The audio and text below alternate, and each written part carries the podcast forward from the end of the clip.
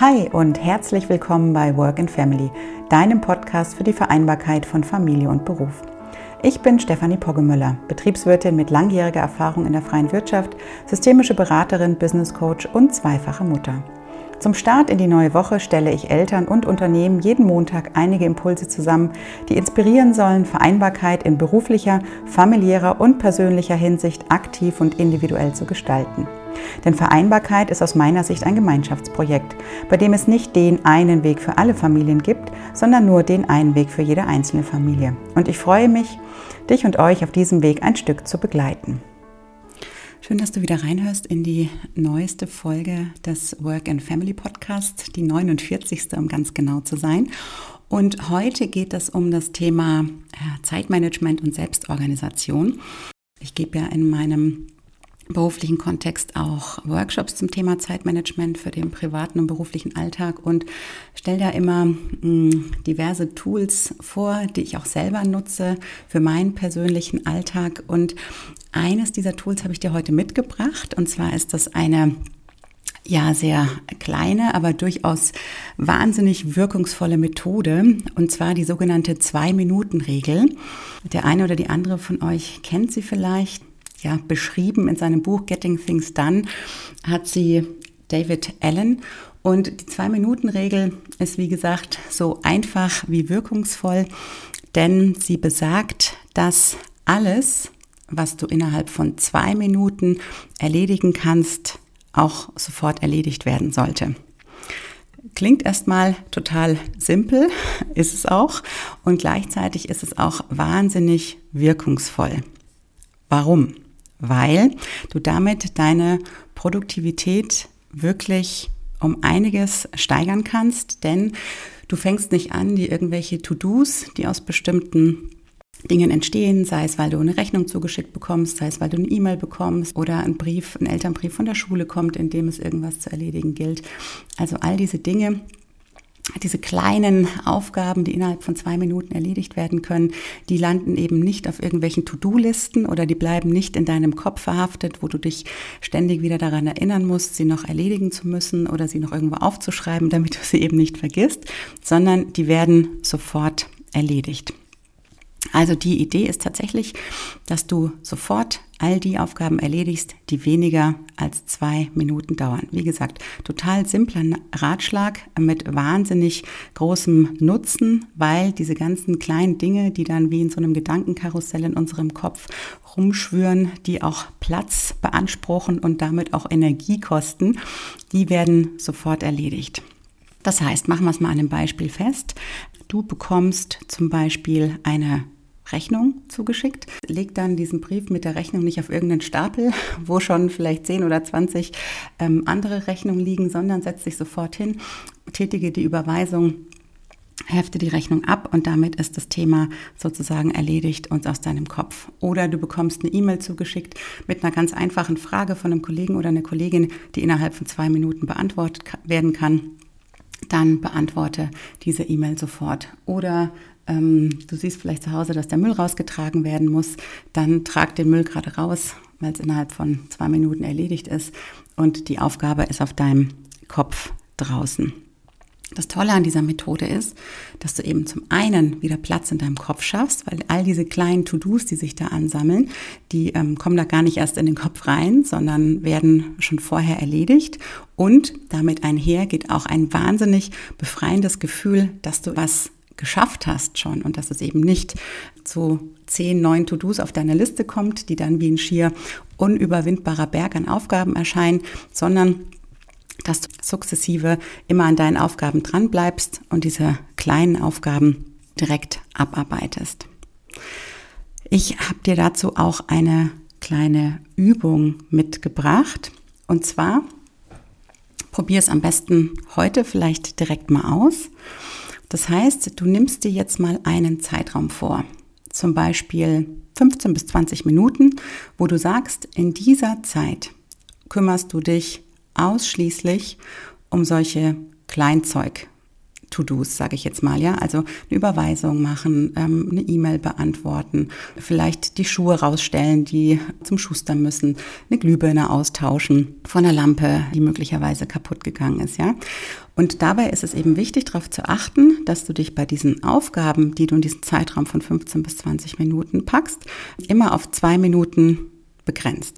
Dann Überleg dir, damit du dich da auch selbst so ein bisschen kontrollierst, ob du dir vielleicht einen Timer stellst oder irgendwie eine Eieruhr auf den Tisch stellst, ähm, wo du einen Zeitraum von zwei Minuten einstellst, dann hast du gleich so eine ja, Kontrollfunktion sozusagen. Und dann legst du los mit der ersten Aufgabe, dass du anfängst, dann die nächste, die nächste, die nächste. Und nach 15 bis 20 Minuten, je nachdem, welchen Maximalzeitraum du dir gesetzt hast, bist du fertig. Und am Ende dieses gesetzten Zeitraums wirst du sehen, wie viele Dinge du in wirklich äh, kürzester Zeit erledigt hast und wirst dann mit einem sehr zufriedenen Gefühl nach dieser Power-Arbeitseinheit rausgehen. Von daher, ja, probier es heute einfach mal aus ähm, mit dieser kleinen Übung und lass mich gerne wissen, wie deine Erfahrungen damit gewesen sind. Ich freue mich da immer über einen Austausch. Aus meinen Seminaren und Workshops kann ich, wie gesagt, nur sagen, dass da die Teilnehmenden immer total äh, viele positive Feedbacks zurückmelden weil sie einfach merken, dass sie in einem vermeintlich sehr kurzen Zeitabschnitt doch eine ganze Menge schaffen und das ist einfach wahnsinnig motivierend und trägt, wie gesagt, zur persönlichen Zufriedenheit bei. Genauso eignet sich die Zwei-Minuten-Regel auch, wenn du vielleicht zum Prokrastinieren neigst. Also wenn du dir zwar Pläne machst, was du alles umsetzen möchtest, aber gar nicht ins Tun kommst. Und auch dafür ist die Zwei-Minuten-Regel ganz wunderbar geeignet. Warum? Weil sie dir eben dabei helfen kann, dass du ein neues Projekt auch tatsächlich beginnst und ähm, dass es bei diesem neuen Projekt nicht nur bei einem Vorsatz bleibt. Da habe ich dir auch mal so ein, zwei Beispiele mitgebracht. Du nimmst dir zum Beispiel vor, dich künftig gesünder zu ernähren. Ja, das ist ja so ein Vorsatz, ähm, den vielleicht, den oder den wahrscheinlich viele von uns kennen irgendwie deine Essgewohnheiten so zu beeinflussen, ähm, dass du dir körperlich ähm, einfach Gutes tust. Und nach der Zwei-Minuten-Regel könntest du jetzt eben in die Küche gehen und dir einen gesunden Salat machen. Ja, also dauert in der Regel ähm, bei einem Obstsalat nicht länger als zwei Minuten, sich gerade eine Banane, einen Apfel und vielleicht eine Kiwi zusammenzuschnippeln. Dann hast du damit schon angefangen, dich gesünder zu ernähren mit einem sehr geringen Zeitaufwand. Ein anderes Projekt oder Vorhaben könnte sein, dass du dir vornimmst, wieder mehr zu lesen, weil du merkst, ähm, dass es häufig vorkommt, dass du abends auf dem Sofa versagst und selbst, anstatt dich deinem Lieblingsbuch zu widmen. Das heißt, du kannst dir vornehmen, ähm, zumindest zwei Minuten lang jeden Abend in deinem aktuellen Buch zu lesen, ja. Und in der Regel ist es dann ja so, wenn, zumindest geht mir das so, das ist einer meiner Vorsätze aus den letzten Monaten nämlich gewesen, wieder mehr zu lesen.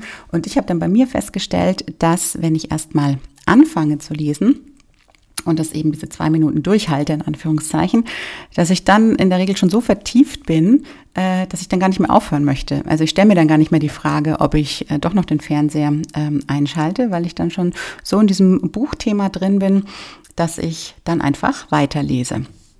Insofern ist diese Zwei-Minuten-Regel ganz wunderbar, um sozusagen diese initiale Hürde, die ja in der Regel die größte ist, um überhaupt ins Tun zu kommen, die eben zu überwinden. Denn wenn wir uns im Kopf sagen, ne, ich fange jetzt mal zwei Minuten mit was an, dann ist das für unser Hirn erstmal ein, ja, gefühlt relativ kleiner Aufwand, weil es eben nur zwei Minuten sind.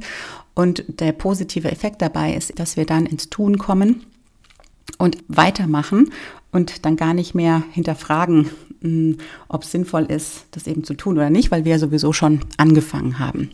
Such dir einfach mal ein Projekt oder ein Vorhaben, wo du das mal ausprobieren kannst. Ähm, wie gesagt, eignet sich auch bei größeren Themen, wenn du jetzt sagst, keine Ahnung, du möchtest vielleicht deine Website überarbeiten, dass du dann nicht mit einer Riesenaufgabe anfängst, sondern eben mit einer kleinen Zwei-Minuten-Aufgabe beginnst und die alle anstehenden Aufgaben in so verdaubare Häppchen zerstückelst, dass du mit zwei Minuten erstmal loslegen kannst. Und wenn du dann sowieso schon dabei bist, dann ist die Wahrscheinlichkeit sehr hoch, dass du dann länger als diese zwei Minuten dich mit einem bestimmten Thema, zum Beispiel auf deiner Website, beschäftigst.